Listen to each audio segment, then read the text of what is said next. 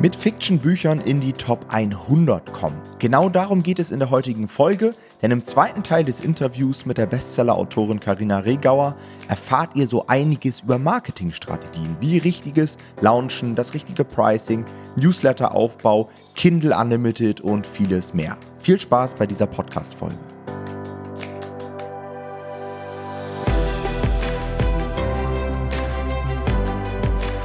Lass uns mal in den nächsten Bereich eintauchen, und zwar die Vermarktung solcher Werke. Ich habe mir das auch noch mal ein bisschen angeschaut, ein bisschen analysiert und eine Sache, die extrem anders ist als im Non-Fiction-Bereich, ist Titel und Cover.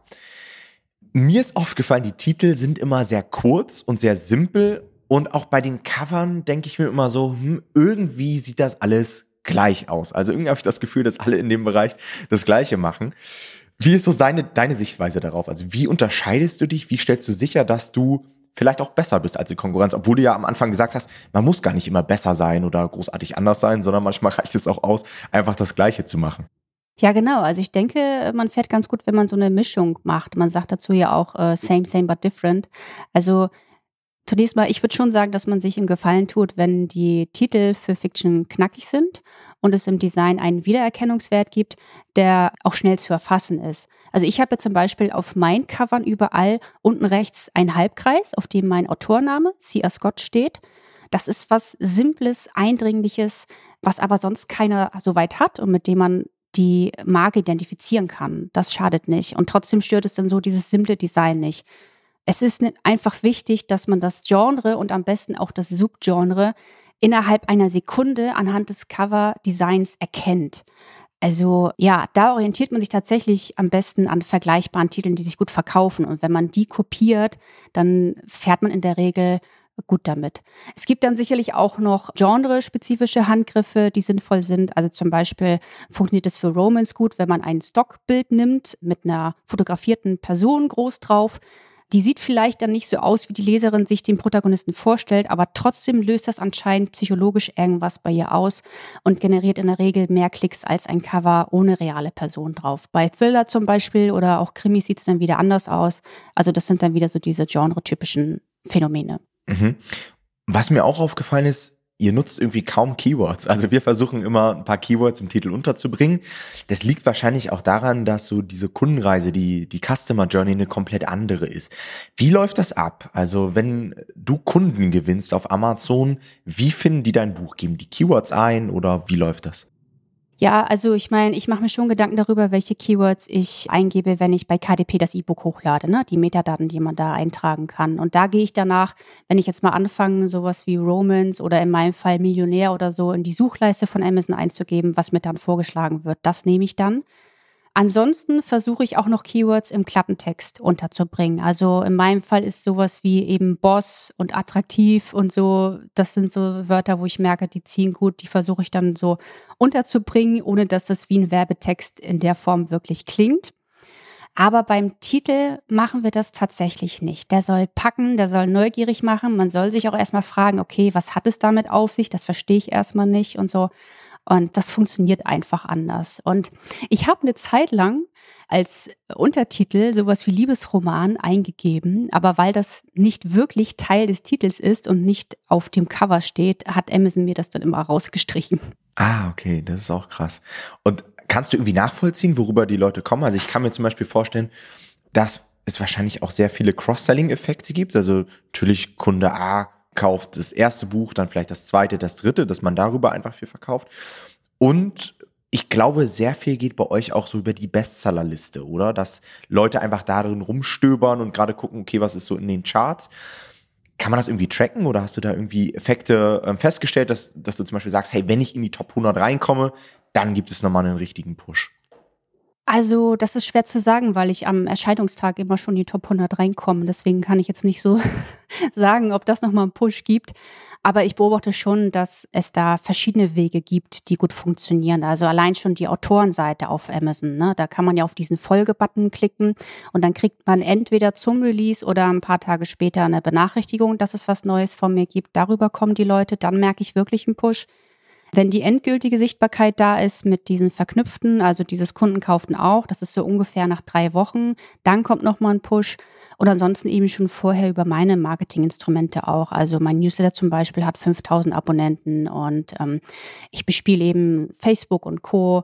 Und man kann auch Cross-Media machen mit anderen Self-Publishern, dass die dann sagen, hey, ich verschicke jetzt gerade mein Newsletter für dein Buch, dafür machst du das für meins. Das funktioniert auch ganz gut. Und es ist ja auch so, auf den E-Book-Readern ist es ja auch nochmal ein bisschen anders. Also die Leute auf den Readern sehen ja nicht wirklich die Top 100, sondern die sehen Beliebtheitslisten für eine Unterkategorie, wie zum Beispiel romantische Thriller. Und die ist nicht eine Deckung der Top 100, sondern da geht's nach äh, Beliebtheit. Also ich weiß gar nicht, wie Amazon das misst, ob die da sagen, ja, welche Bücher besonders oft gekauft werden, wenn sie aufgerufen werden oder wie auch immer. Aber ähm, es ist halt immer gut, wenn man in diese Beliebtheitslisten reinkommt. Und mein bester Weg, das zu erreichen, ist einfach ein gutes Cover, einen guten Titel und einen guten Klappentext zu liefern. Ja, ich glaube, auch da geht Amazon wie im Non-Fiction-Bereich auch so nach Klickraten und wie gut es geklickt wird, wie gut es gekauft wird, wie viel dann gelesen wird, weil das können sie ja bei den E-Books auch tracken und so weiter. Einige werden sich vielleicht wundern, es ist immer so die Rede vom E-Book. Wie ist da bei euch so die Verteilung? Ich meine, bei uns, ihr kennt das auch hier, die Leute, die den Podcast schon länger verfolgen, ist es immer so, ich würde sagen, Minimum 80 Prozent läuft über das Taschenbuch. Bei euch ist es, glaube ich, entscheidend anders. Woran liegt das? Oh ja, total. Das ist interessant. Also bei uns ist das wirklich anders. Wir machen über 90 Prozent der Verkäufe mit dem E-Book. Und bei mir kommt sogar noch das Hörbuch vor dem Taschenbuch. Also mein, meine Taschenbücher laufen unterirdisch und sind eher so, so nice to have, damit ich sie mir auch ins Regal stellen kann. Das ist schon wirklich sehr unterschiedlich. Also natürlich gibt es da nochmal Differenzen, je nachdem, was für eine Art von Geschichte man schreibt. Aber das, was ich schreibe, das ist eben auch so etwas, das kann man an einem Abend so schnell wegsuchten, sage ich mal. Und vielleicht möchte man da so, äh, gerade wenn das so was Erotisches ist, das auch nicht unbedingt im Regal stehen haben. Und das ist einfach so für das E-Book-Format, ja, wie geschaffen. Und äh, es gibt so viele Vielleser heutzutage, die wirklich drei Romane am Abend lesen. Das ist für die völlig normal. Und das macht für die einfach keinen Sinn, die alle erstmal gedruckt zu kaufen, dann darauf zu warten, dass die ankommen und ähm, sie sich dann ins Regal zu stellen, weil die einen Platz hätten die gar nicht. Ja, stimmt. Das sind alles so Dinge, die, die hätte ich jetzt gar nicht so beachtet. Was man auch immer sieht, ist dieses Kindle Unlimited Programm. Ähm, da sage ich auch immer, ja, für uns im Bereich Non-Fiction nicht wirklich relevant, weil das E-Book halt nicht relevant ist. Wie wichtig ist dieses Marketing-Tool für dich, ja, und für deine Buchprojekte? Kindle Unlimited spielt bei mir eine sehr wichtige Rolle. Also ich nehme mit jedem Roman am Kindle Unlimited Programm teil und komme dann so auf ein Verhältnis von schätzungsweise 60 zu 40 von Laien versus Käufen. Diese Laien werden auch mit ins Ranking gezählt. Das heißt, die helfen mir auch dann weiter die Top 100 hochzuklettern und noch sichtbarer zu werden, auch für die Käufer dann wiederum. Und Amazon belohnt es auch, wenn man an Kindle Unlimited teilnimmt und sich somit mit der E-Book-Ausgabe exklusiv an sie bindet. Zum Beispiel mit mehr Aufforderungen unter den Lesern, den Titel zu bewerten. Mhm. Und bekommst du da teilweise dann auch so Einladungen zu äh, Kindle-Deals oder Prime-Reading und so weiter? Ist es, ist es auch wichtig so in deiner Vermarktung oder sagst du, das ist Beifang? Also ich kenne das von mir, wenn es mal so Prime-Reading gab oder so, dann hat man da irgendwie einmalig 200 Euro bekommen. Aber ich kann mir vorstellen, wenn du sagst, hey, ich komme eigentlich immer in die Top 100, dass da dann natürlich auch ganz andere Beträge irgendwie gezahlt werden. Ja, ich kriege schon regelmäßig Einladungen von KDP für die Deals und auch für Prime Reading. Die Beträge sind auch da pauschal und nicht super hoch. Ich glaube, es geht bis 1000 Euro hoch und darüber kommt dann nichts mehr für die drei Monate, die man dann im Prime Reading Programm ist. Aber ich würde schon sagen, dass sich sowohl das als auch die Deals lohnen. Also ich messe zwar den Erfolg nicht so wirklich, zumal das teilweise auch gar nicht geht, denn vom Prime Reading Programm lässt uns Amazon die Leserzahlen nicht wissen. Man kann vielleicht so Vermutungen anstellen, wenn das ein älteres Buch ist und das jetzt plötzlich wieder auf Rang 16 kommt durch Prime Reading. Das ist mir schon passiert. Dann kann man sich denken, okay, es wird wohl gut angenommen. Aber was für Zahlen das dann bedeutet, das verrät einem Amazon einfach nicht. Und man bekommt nur vorher diesen Pauschalbetrag bis maximal 1000 Euro.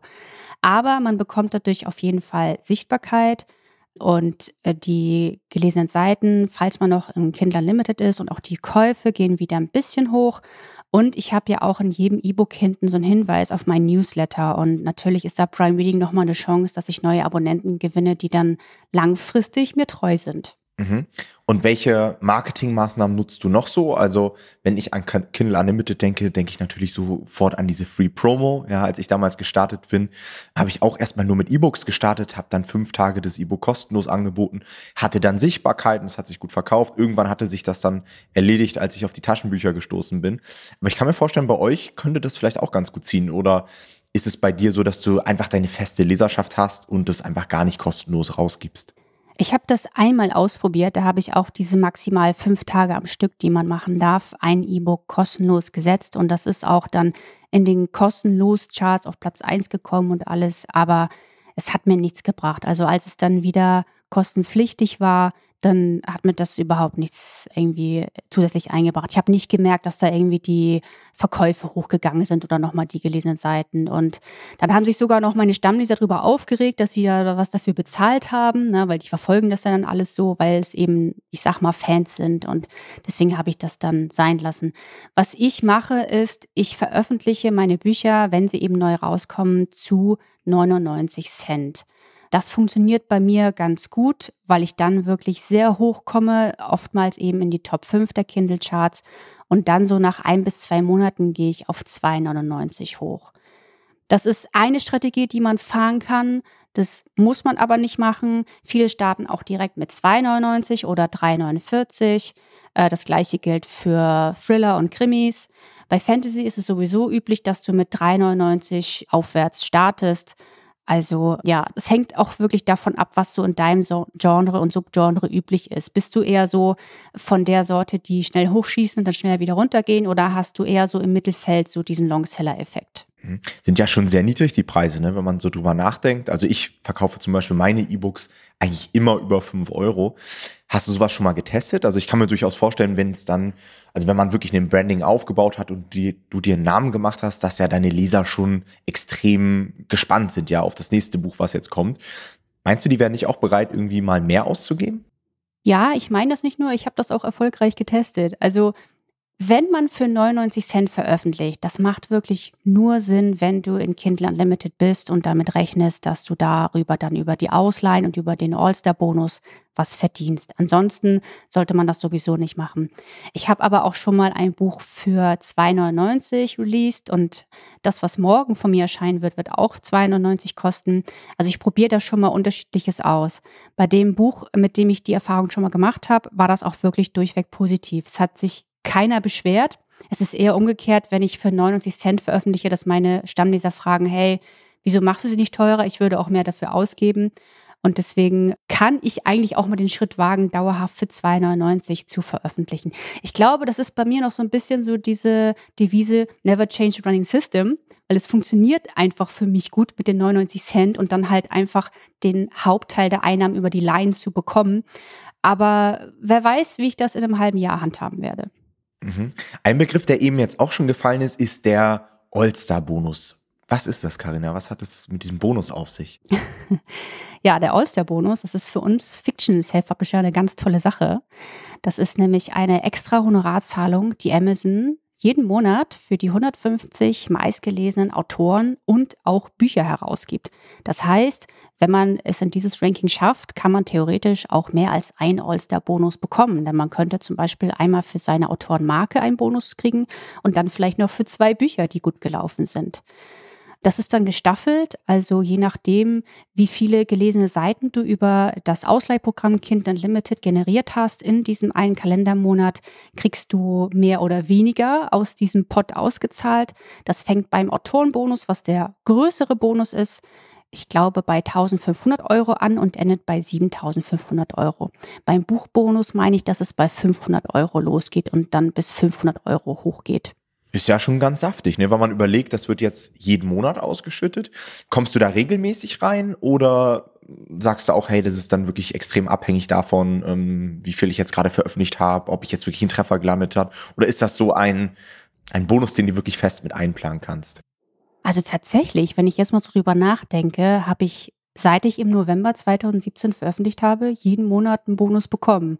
Es war nicht immer der höchste. Ich habe jetzt auch zwischendurch mal eine Zeit lang Fantasy für Verlage geschrieben, weil ich mal was anderes machen wollte, was eher emotional getrieben war, als jetzt wirklich wirtschaftlich klug war. Da bin ich dann auch wirklich runtergegangen, aber auch da habe ich immer noch einen Bonus erreicht, weil dieser Effekt des passiven Einkommens, also ich, ne, ich bringe immer wieder was Neues raus und die gläsernen Seiten gehen ja nie auf Null. Irgendwann summiert sich das einfach und du hast da wirklich so ein nettes Grundrauschen, auch was diesen Bonus angeht. Ja, super spannend. Das sind alles so Dinge, von denen haben wir Non-Fiction-Leute noch nie was gehört, weil du einfach keine Chance hast, ne, da reinzukommen. Ja. Dann ist mir eine Sache bei deinen Büchern aufgefallen, und zwar sehe ich immer wieder, dass du Bildbestseller geworden bist. Und wir hatten jetzt hier in der ersten Interviewfolge auf dem Podcast den Max zu Gast und der Max hat es tatsächlich geschafft, in die Spiegel-Bestsellerliste zu kommen und hat auch da so ein bisschen über die Effekte berichtet. Wie wird man Bildbestseller und hast du, seitdem du diesen Button auf deinem Cover hast, irgendwelche nennenswerten Effekte gemerkt? Also, dass du dann auch irgendwie in deiner Außendarstellung als wertiger wahrgenommen wirst oder sowas? Also die Bild-Bestsellerliste entsteht in Zusammenarbeit mit Amazon und zeigt wöchentlich die 20 meist verkauften und meist gelesenen E-Books und Taschenbücher auf Amazon. Dabei geht eine Woche von Sonntag bis Samstag und es zählen seit einigen Jahren nicht nur wie anfangs Verkäufe, sondern auch Ausleihen über Kind Unlimited und Prime Reading mit rein. Dabei wird dann zwischen E-Books und Taschenbüchern aber nicht weiter unterschieden, äh, genauso wenig wie zwischen Verlags- und Self-Publishing-Titeln. Und um es als Self-Publisher des Fiction-Bereichs auf diese Liste zu schaffen, weil die ist dann nochmal zwischen Sachbuch und Belletristik äh, differenziert, sollte man mit seinem E-Book die Top 10 stürmen, würde ich mal sagen. Dann hat man gute Chancen, dass man darauf kommt. Was mich wirklich so ein bisschen überrascht hat, war, dass man durch einen solchen Platz auf der Bild-Bestsellerliste keine merkliche Verkaufssteigerung bekommt. Also entweder läuft das Buch vorher schon richtig gut oder eben nicht. Somit ist die Liste eher ein Spiegel des sowieso schon vorhandenen Erfolgs und die Leser interessiert das irgendwie gar nicht so. Also zumindest jetzt nicht mehr. Vielleicht am Anfang, als die Liste neu war, aber jetzt ist da irgendwie so kein Effekt mehr zu verspüren. Ich habe aber in anderen Bereichen gemerkt, dass es ein Türöffner sein kann. Also wenn ich mit Kooperationspartnern spreche, etwa mit einem Verlag, der zu meinen Geschichten ein Hörbuch machen will, und dann fällt dieser Begriff Bildbestseller oder die sehen das Logo auf dem Cover, dann gehen die gleich ganz anders mit einem um tatsächlich. Na, das glaube ich. Das ist wahrscheinlich bei dem Spiegel-Bestseller ähnlich. Hat das eigentlich noch irgendwelche anderen, also hat dieser Bildbestseller irgendwie auch einen Bezug zu der Zeitung? Also ich bin jetzt kein Bildleser, aber gibt es da vielleicht in der gedruckten Version so eine Sektion, ja, das sind momentan die Top-E-Books oder warum gibt es überhaupt diesen Bildbestseller? Ja, genau. Jeden Donnerstag werden in der Bild die zehn ersten Plätze abgedruckt. Also an sich hat ja die Liste 20 Plätze. Wenn du aber auf Platz 11 landest, hast du Pech, dann bist du nicht mehr in der Bildausgabe drin, sondern nur online auf bild.de und amazon.de. Aber wie gesagt, ich war auch schon in den Top 10 drin und stand dann in dieser Zeitung und dadurch habe ich jetzt nicht voll den Push gemerkt. Auch nicht in den Taschenbüchern, wo ich dachte, okay, jemand, der jetzt noch wirklich so eine gedruckte Zeitung liest, der liest ja vielleicht auch eher noch mal ein gedrucktes Buch. Aber das war tatsächlich nicht so. Mhm. Hätte ich auch gedacht, dass das anders ist, weil Bildzeitung hat doch, glaube ich, in Deutschland immer noch eine ziemlich große Auflage. Ne? Das ist, aber sind zum Teil halt dann diese PR-Effekte, die du angesprochen hast, die dir dann ja auch in die Karten spielen. Naja, vielleicht ist es bei den Sachbüchern eher so, weil man die auch gerne nochmal so darin blättert und ins Regal stellt, um nochmal was nachzuschauen oder weil da schöne Bilder drin sind. Vielleicht ist da der Effekt besser, aber jetzt so für meinen Bereich kann ich das nicht sagen. Okay. Eine Sache, die du auch schon angesprochen hast, ist, dass morgen dein neues Buch kommt. Was ich mich gefragt habe, nutzt du eigentlich diese Vorbestellen-Funktion? Und wenn ja, kannst du uns da ein bisschen was zu sagen? Wie funktioniert das? Hat das irgendwelche Einflüsse auf deinen Launch, auf den Algorithmus und so weiter? Ja, seit einiger Zeit nutze ich die Vorbestellfunktion. Mittlerweile mache ich das so, dass ein Buch etwa zweieinhalb bis dreieinhalb Wochen bevor es erscheint, vorbestellbar schon ist bei Amazon. Und in der Zeit schalte ich eine Facebook-Anzeige. Die bringt mir dann schon mal so die ersten Klicks. Dadurch, dass ich dafür dann ja auch einen Beitrag auf meiner Page bei Facebook posten muss, kriegen es dann auch ein paar Stammleser mit und kaufen dann schon mal und kommentieren. Und das ist so das, was ich dann so in dieser Vorbestellzeit mache. Alles weitere, was ich so an Marketing betreibe, mache ich dann ab Release. Mhm. Und wie kann ich mir das vorstellen? Also, was sind so deine wichtigsten Marketinginstrumente? Für uns Non-Fiction-Leute gibt es da einen Begriff Amazon Advertising. Ja, also wir haben am Anfang keine Sichtbarkeit, haben natürlich im Regelfall auch keine Community, so wie du, sondern wir starten eigentlich mit jedem Buchprojekt wieder bei Null, es sei denn, wir haben uns wirklich ein Branding aufgebaut in einem Bereich und erkaufen uns quasi die Sichtbarkeit. Wie funktioniert das bei dir?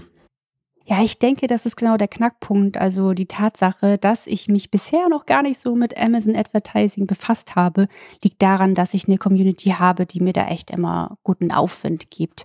Wenn ich anfange, auf Facebook und Instagram zu posten, dass das Buch da ist oder auch schon mal zwei Tage vorher ein Textschnipsel oder so, dann fangen die Leute wirklich auf, an, darauf zu reagieren. Sie teilen das auch, kommentieren das, empfehlen das einer Freundin. Also das sind wirklich die traumhaftesten Kunden, die man sich nur vorstellen kann. Und was bei mir auch wirklich ein sehr wichtiger Pfeiler ist, ist eben der Newsletter. Na, da bin ich einfach plattformunabhängig unterwegs und ich kann die Leute direkt an ihre E-Mail-Adressen erreichen. E-Mail-Adressen nutzt eigentlich jeder, auch der, der sagt, Facebook finde ich blöd. Und da kann ich auch entscheiden, wann ich den raushaue. Will ich den am Erscheinungstag rausschicken oder will ich das drei Tage später machen, weil ich vielleicht der Meinung bin, der Algorithmus mag das, wenn sich die Verkäufe ein bisschen verteilen. Und deswegen ist der Newsletter für mich da auch sehr wichtig. Mhm. Und wie kommst du an die E-Mail-Adressen? Das sind dann Leute, die aus dem Buch quasi dort reinkommen. Hast du da irgendwie ein Freebie oder so? Oder wie kommen die da rein? Ja, genau, genau. Also hinten im Buch, wenn man eben durch ist mit der Geschichte und für sich entschieden hat, ob man meinen Schreibstil mag oder nicht, dann steht da der Hinweis, dass man im Newsletter noch einen Gratisroman als E-Book bekommt, den es auch nur dort gibt. Und äh, so fange ich dann meine Abonnenten ein. Das lasse ich auch wirklich so als einziges mitlaufen. Also ich schalte jetzt nicht noch irgendwelche extra Anzeigen für den Newsletter oder verlos mal einen Reader oder so, weil ich da immer noch recht organisch unterwegs bin. Mit dem Freebie locke ich sie natürlich, aber den will man ja eigentlich auch nur haben, wenn einem der Stil gefällt, weil sonst bringt er einem auch nichts. Ja. Ja, ganz wichtig im Marketing, ja, dieser Zielgruppenbesitz. Das ist so ein bisschen das, was wir halt im Non-Fiction-Bereich überhaupt nicht haben. Ich meine, durch Amazon bekommen wir alle keine Kundendaten. Ja, wir sehen ja nicht, wer hat das Buch gekauft. Und so richtig macht es auch nicht Sinn, im Non-Fiction-Bereich sich da eine Leserschaft aufzubauen, weil ja die Themen immer wieder andere sind. Ist ja dann, wie gesagt, man ist in einem Bereich und ist da vielleicht Experte. Pflegst du deine Community auch oder sagst du einfach nur, hey, ich habe jetzt hier ähm, pro Monat ein Buch und dann geht eine E-Mail raus und hey, hier gibt's wieder was Neues von mir? Oder hast du wirklich so Maßnahmen mit Posts oder mit wirklich einem wöchentlichen Newsletter? Wie läuft sowas ab? Ja, ich kümmere mich eigentlich schon ganz gut um meine Leser, würde ich sagen. Also ich verschicke auch gerne mal ein Newsletter zu was Persönlichem oder wenn ich gerade auf einer Buchmesse war mit ein paar Fotos. Wie gesagt, ich habe eine Gruppe bei Facebook, da ähm, rede ich auch mal einfach über irgendwas, was gerade so los ist. Nicht zu privat, aber halt schon persönlich, sodass man so eine Autorin zum Anfassen hat. Oder ähm, weiß ich nicht, wenn ich gerade entscheiden will, was meine Protagonisten essen, dann dürfen meine Leser das entscheiden. Und ähm, dann fühlen die sich auch so ein bisschen geschmeichelt, sage ich mal. Das funktioniert immer ganz gut. Und ich habe auch bei meinem Newsletter das so eingestellt, dass wenn sich jemand Neues anmeldet, dann bekommt er immer mit so ein paar Tagen Abstand so automatisierte Newsletter, wo ich mich so Schritt für Schritt näher vorstelle mit meiner Geschichte, wie ich dazu gekommen bin, was für Steine mir im Weg gelegt wurden und so weiter und so fort. Das kommt eigentlich auch ganz gut an. Okay, Karina, dann lass uns mal so ein bisschen in die Zahlen eintauchen, weil ich glaube, das interessiert auch sehr, sehr viele Leute. Wie viel kann man mit so einem Buch verdienen? Also nur mal so, dass wir ein Gefühl dafür bekommen. Also ich kann ja mal so für den Non-Fiction-Bereich nochmal sagen, also man hat schon eine sehr, sehr gute Chance mit einem Non-Fiction-Ratgeber gerne auch mal über 1000 Euro pro Monat zu verdienen. Ist natürlich auch nochmal was komplett anderes, ja, weil wir natürlich auch dann so einen Ratgeber theoretisch Open-End verkaufen können. Bei dir ist natürlich der Lebenszyklus ein anderer. Aber wie sieht diese Verteilung bei dir aus? Also das ist natürlich von Buch zu Buch unterschiedlich und hängt auch mit davon ab, ob wir gerade einen lesestarken oder schwachen Monat haben. Das kann zum Beispiel auch an den Feiertagen liegen oder einfach am Wetter. Aber ich kann zum Beispiel sagen, dass ich äh, direkt mit meinem Debüt im November 2017, das eben in die Top 10 der Charts gekommen ist, knapp 7000 Euro in Summe dann mit dem All-Star-Bonus eingenommen habe. Also nur in diesem ersten Monat mit einem einzigen Buch. Im zweiten Monat hat dieses Buch dann aber, das muss man dazu sagen, nur noch die Hälfte erreicht, irgendwie 3500. Also man kann, wie gesagt, da sehr hoch steigen, aber es fällt dann auch merklich ab dem zweiten Monat direkt in der Regel ab. Zumindest ja in den Geschichten, die ich jetzt so schreibe. Aber ähm, die Bücher flauen nicht so schnell ab wie vor allem ich, was nachliefere. Und damit wird ähm, das Grundrauschen, das ich schon angesprochen habe, dann äh, kontinuierlich höher. Und dass man das grundsätzlich gut erreichen kann, wirklich im guten vierstelligen Bereich im Monat mit einem Buch dazu generieren, würde ich durchaus sagen, dass das gut möglich ist. Mhm. Was ich auch immer beobachtet habe, ist, man bekommt ja immer so eine E-Mail, ja, ähm, irgendwie der KDP-Fonds ist in diesem Monat, nee, der Kindle Unlimited Fonds heißt es, glaube ich, ist in diesem Monat 13,7 Millionen oder was auch immer. Ich habe beobachtet, dass es immer weiter gestiegen. Glaubst du, dass es mittlerweile einfach auch leichter ist, sehr viel Geld zu verdienen? Also du hast ja auch so den Vergleich, du bist jetzt ein paar Jahre dabei, weißt ja, du bist früher schon in die Top 10 gekommen, wie viel man da so bekommen hat. Bekommt man heute merklich mehr oder sagst du, hey, die Konkurrenz ist auch deutlich größer geworden, das heißt, am Ende des Tages verteilt sich das wieder und man konnte vielleicht sogar früher mehr verdienen? Das ist die gute Nachricht. Ich finde, man verdient immer mehr. Also auch wenn man ein Buch hat, was vielleicht nicht so hoch schießt und du bist dann die ganze Zeit auf Platz 200 oder so, du verdienst mehr als letztes Jahr und noch viel mehr als vorletztes Jahr. Also es gibt wirklich von Jahr zu Jahr eine Steigerung. Ich habe auch mit Self-Publishern darüber gesprochen, die wirklich seit Start, also seit 2011 im Fiction-Bereich da unterwegs sind und die bestätigen mir das auch ganz klar. Egal, um welchen Rang es jetzt geht, äh, da gibt es wirklich eine Steigerung. Amazon schafft das da einfach wirklich monatlich immer mehr Kunden an Land zu ziehen, die auch wirklich viel Leser sind. Zumindest über den E-Book-Bereich kann ich das sagen. Und ähm, ja, dass, dass dieser Fonds, den du angesprochen hast, da immer größer wird, das hängt auch damit zusammen, dass es immer mehr Kindle Unlimited-Nutzer gibt und immer mehr gelesen wird. Und ähm, deswegen bin ich da auch sehr positiv gestimmt, was die Zukunft angeht. Mhm. Ja, geht mir genauso. Ich habe auch beobachtet, dass man vor allen Dingen auch so eine ganz krassen Treffer viel eher hinbekommt. Also es ist auch mittlerweile viel leichter, mal wirklich Wahnsinnsbeträge mit einem Buch zu verdienen. Das war früher irgendwie gefühlt noch ein bisschen schwerer, aber ist ja auch logisch, ja, wenn man sich einfach mal die Entwicklung von Amazon anschaut als größte E-Commerce-Plattform, wie die einfach ihre Nutzer oder ihre Kunden gesteigert haben in den letzten Jahren, dann ist es natürlich logisch. Hast du eigentlich also wie hat sich Corona bei dir ausgewirkt? Hatte das einen positiven Effekt? Kann ich mir schon vorstellen, oder? Haben ja sehr, sehr viele Leute dann bestimmt zu Hause gesessen im Homeoffice und zwischendurch nochmal ein Romance-Buch gelesen. Ja, da war ich sehr gespannt, wie sich das auswirken würde. War da erst so ein bisschen verunsichert, hatte mich schon so darauf eingestellt, ja, vorsichtshalber rechne mal damit, dass es vielleicht absackt. Ne? Aber tatsächlich gab es eine Steigerung von bis zu 30 Prozent. So als es den ersten Lockdown gab. Für ich würde mal sagen, so drei Monate, bis dann da so wieder geöffnet wurde. Dafür merke ich im Moment, dass die Leute jetzt so ihren Urlaub nachholen oder jetzt viel rausgehen, keine Ahnung, weniger lesen. Also vielleicht gleicht sich das dann wieder aus. Aber auf jeden Fall würde ich überhaupt nicht sagen, dass ähm, bei mir irgendwas eingebrochen ist. Entweder bleibt es langfristig gesehen gleich oder es war sogar ganz gut in dem Sinne, wenn man das so sagen darf. Mhm. Ja, geht uns genauso. Es kommt natürlich, bei uns ist es immer sehr nischenabhängig. Ja, ich kenne zum Beispiel jemanden, der macht so Reisetagebücher, das ist natürlich komplett weggestorben, weil einfach niemand mehr reisen konnte. Ja. ja aber manche Nischen haben extrem davon profitiert. Ja. Nimm uns mal mit in den kompletten Fiction-Bereich. Also du bist jetzt im Bereich Romance sehr aktiv, aber du hast ja auch schon so ein bisschen angedeutet, du hast auch Einblicke in Fantasy und Thriller und so weiter was würdest du sagen, so die Top 3 Bereiche und was ist am lukrativsten in den Bereichen?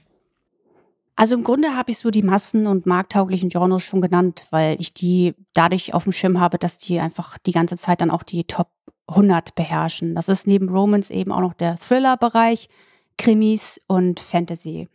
Science Fiction und historische Romane sind schon spezieller, die würde ich also bereits nicht mehr dazu zählen, die können sich aber im Mittelfeld als Longseller auch noch lohnen. Deswegen ja, Romance, Thriller, Krimis und Fantasy. Wichtig ist, wie gesagt, dass man sich subgenre-technisch positioniert. Also schreibe ich zum Beispiel realistische Hard Science Fiction oder abgedrehte Unterhaltung, ist mein Liebesroman eher witzig oder erotisch oder geht es um Sehnsuchtsorte wie eine idyllische Insel? Das, da sollte man sich wirklich ähm, positionieren. Wird es ein Psycho- oder Action-Thriller? Da können wirklich diverse Subgenres gut funktionieren, aber man tut gut daran, wenn man sich als Marke in einem Bereich etabliert. Mhm. Machen wir mal zum Abschluss ein kleines Gedankenspiel, Karina, weil ich kann mir durchaus vorstellen, dass hier einige Zuhörer schon immer mal so den Traum hatten, irgendwann will ich vom Schreiben leben und ähm, sind vielleicht auch in den Non-Fiction-Bereich gegangen, ähm, weil sie sich keine Ahnung, Fiction-Bereich nicht zugetraut haben oder was auch immer, haben vielleicht sogar schon ein Manuskript auf die, im Rechner liegen. Was wären so eine, so deine Top drei Anfängertipps, um sehr schnell in diesem Bereich Fuß zu fassen? Die wichtige Basis stellt natürlich ein gutes Produkt dar. Also ich brauche eine gute Geschichte, ein gutes Cover, einen guten Titel, einen guten Klappentext, einen guten Blick ins Buch, also auch wirklich einen guten Anfang und dazu noch eine sinnvolle Preisgestaltung. Was in diesem Zusammenhang gut beziehungsweise sinnvoll bedeutet, ist jetzt hoffentlich im Laufe ja, des Gesprächs rübergekommen. Es soll einfach auf die Zielgruppe zugeschnitten sein und sich an dem orientieren, was schon gut läuft und was die Leser gewohnt sind ja, dazu zählt dann auch noch sowas wie die Frage, welche Keywords ich einpflege, wenn ich das E-Book bei KDP hochlade. Ja, und dann würde ich tatsächlich auf jeden Fall das mit dem Freebie für einen Newsletter empfehlen. Also ich behaupte, das ist mein wichtigstes Marketing-Tool überhaupt. Und es fühlt sich auch richtig an, dass ich da nicht von Facebook und Co. abhängig bin. Und ähm, es funktioniert auch gut, wenn man dann einfach mal erfolgreiche Self-Publisher, die im selben Job-Genre schon tätig sind, anschreibt und ähm, den freundlich vorschlägt, dass äh, die vielleicht dann das Freebie auch an ihre Abonnenten ja, verlinken, denn das ist dann auch für sie ein Mehrwert. Ich denke, damit würde ich heutzutage ähm, anfangen. Okay, super Tipps. Kann man sich ist mir jetzt nur so zwischendurch noch aufgekommen. Kann man sich eigentlich in so E-Mail-Listen reinkaufen? Also bekommst du manchmal vielleicht auch so Angebote von Autoren, die dann sagen, hey Karina, ich gebe dir 500 Euro, wenn du hier mal meinen neuen Roman pusht? Oder gibt's sowas gar nicht? Das hat noch keiner gemacht bisher. Das ist aber auch keine verkehrte Idee, oder? Ähm. Seine Reichweite weiter zu monetarisieren, wenn du sagst, hey, da gibt's noch jemanden, so ein Newcomer, ja, der jetzt super gut ist. Ja, wenn er super gut ist, dann mache ich es aber auch wirklich gerne, weil ich es dann auch als Mehrwert für meine Abonnenten verstehe, weil dann, dann, dann freuen die sich, dass ich ihnen diesen heißen Tipp gebe. Und ähm, deswegen würde ich das tatsächlich auch gerne kostenlos machen, äh, solange ich von dem Produkt überzeugt bin. Und solange, deswegen habe ich das gerade so nebenbei betont, ich eine freundliche Anfrage bekomme, weil es gibt tatsächlich Self-Publisher, die stehen bei Null und die schreiben mich an und da kommt dann gleich, hey, morgen erscheint mein Buch, hau mal gefälligst Newsletter raus, am besten noch heute und äh, dann antworte ich gar nicht erst. Mhm. Ja, kann ich mir auch vorstellen, in dem Bereich, dass da so eine friedliche Koexistenz halt schon möglich ist, ne, weil die Leser ja sowieso, wie du gesagt hast, an einem Abend dann teilweise zwei, drei Bücher lesen. Deswegen ist da, glaube ich, der Konkurrenzdruck nicht ganz so krass wie bei Non-Fiction, wo sich die Leute eigentlich immer nur so zwischen zwei, drei Büchern entscheiden. Ja, also da wäre sowas, glaube ich, ein absolutes No-Go. Ja, also in der Regel, wenn du mit deinem Produkt alles richtig machst und die Leser ansprichst, dann werden sie nicht sagen, oh, jetzt will ich mir das Buch holen, na gut, dann kann ich mir aber das andere nicht holen. Gerade bei den E-Book-Preisen, über die wir gerade gesprochen haben, da haben die auch wirklich das Geld übrig, sich dann beide Bücher zu holen. Mhm. Wie geht's für dich weiter, Karina? Also du bist ja jetzt auch schon ein paar Jahre dabei. Was hast du so für Zukunftspläne? Was mich persönlich auch interessieren würde, planst du vielleicht auch mal so in anderen Bereichen zu schreiben oder hast du dich so voll auf den Romance-Bereich festgelegt? Also ich glaube, ich bin schon sehr festgelegt, weil das, wie gesagt, mich privat sehr interessiert. Ich habe jetzt in den letzten Monaten viel ähm, romantische Fantasy für Verlage geschrieben. Und dass das weniger Geld einbringen würde, das war mir vorher klar und ist auch bisher so eingetreten. Aber das habe ich einfach gebraucht, um mal was anderes zu machen und mich nicht auf ewig fragen zu müssen, was wäre, wenn. Und durch die Deklarate dort habe ich auch noch mal einiges so für äh, mein Schreibhandwerk äh, gelernt, was ich jetzt ja langfristig anwenden kann. Aber ich muss schon ehrlich sagen, ich freue mich darauf, jetzt wieder reines Helferbüchern zu sein, weil es mich schon das sage ich an dieser Stelle ehrlich, nochmal überrascht hat, wie wenig in meinem speziellen Fall zumindest an Geld dabei rumgekommen ist und auch an Marketing dann so stattgefunden hat. Und ähm, es war auch interessant, mal diese Erfahrung zu machen, wenn du vorher so gewohnt bist, das letzte Wort zu haben, dass es dir dann wieder weggenommen wird. Also wenn ich zu so einem Verlag sage, ja, ich würde das Cover aber anders machen und die sagen aber, nee, dann ist das halt so. Und ähm, ich freue mich jetzt erstmal wieder drauf, einfach als reine Self-Publisherin, sag ich mal, wieder durchzustarten und wieder regelmäßiger Romans rauszubringen, als ich das in den letzten Monaten konnte. Und nachdem ich mir bereits eben mit Hörbüchern und auch damit, dass ich die Bücher dann nochmal, wenn sie so ungefähr eineinhalb Jahre alt sind, bei Tolino Media neu rausbringe, weitere Säulen aufgebaut habe, würde ich als nächstes gerne den Sektor Übersetzung angehen. Also auf anderen Amazon-Shops dann meine Bücher übersetzt herauszubringen. Ich denke, das wird dann so mein nächstes Projekt. Cool. Dafür drücke ich dir die Daumen. Maximale Erfolge wünsche ich dir, Karina, für die Zukunft. Vielen Dank auch nochmal, dass du uns so tief mitgenommen hast ja, in die Welt des Fictions. Wenn jetzt hier noch offene Fragen sind, und da bin ich mir ziemlich sicher, wie kann man mit dir in Kontakt treten? Findet man dich irgendwie auf Facebook oder Instagram oder wo bist du aktiv? Genau, Facebook, Instagram, Sia Scott, kann man sich gerne melden. Also wenn jemand nett und neugierig ist, dann beantworte ich auch gerne Fragen. Alles klar, dann recht herzlichen Dank euch auch wieder. Vielen Dank fürs Zuhören. Bis zum nächsten Mal. Macht's gut. Ciao, ciao.